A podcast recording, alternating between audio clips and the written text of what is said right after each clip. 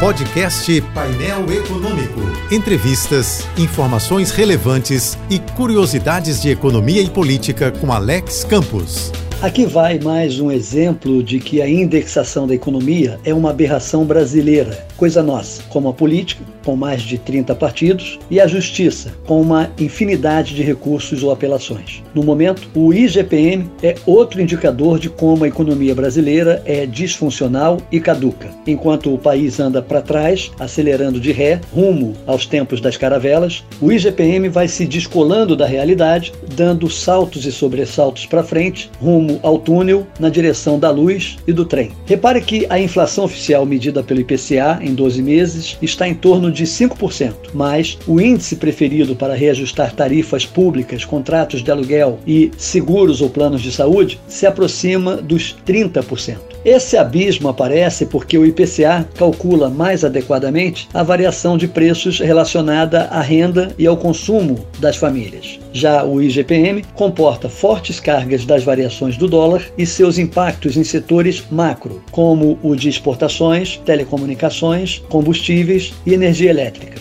Por isso, é comum se dizer que os trabalhadores são remunerados pelo IPCA, mas são cobrados pelo IGPM. Mesmo que ele só coma frango, não seja exportador de frango e não negocie no mercado de câmbio ou de ações. Está claro que, por causar distorções desproporcionais, o IGPM é gerador de injustiças, incertezas e insatisfações. Por isso, o Brasil precisa ser desindexado com coragem e destravado com urgência. Mas, antes, claro, o Brasil precisa ser distensionado com cuidado, econômica e politicamente.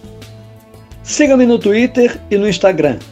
Eu sou Alex Campos. Bom dia e boa sorte.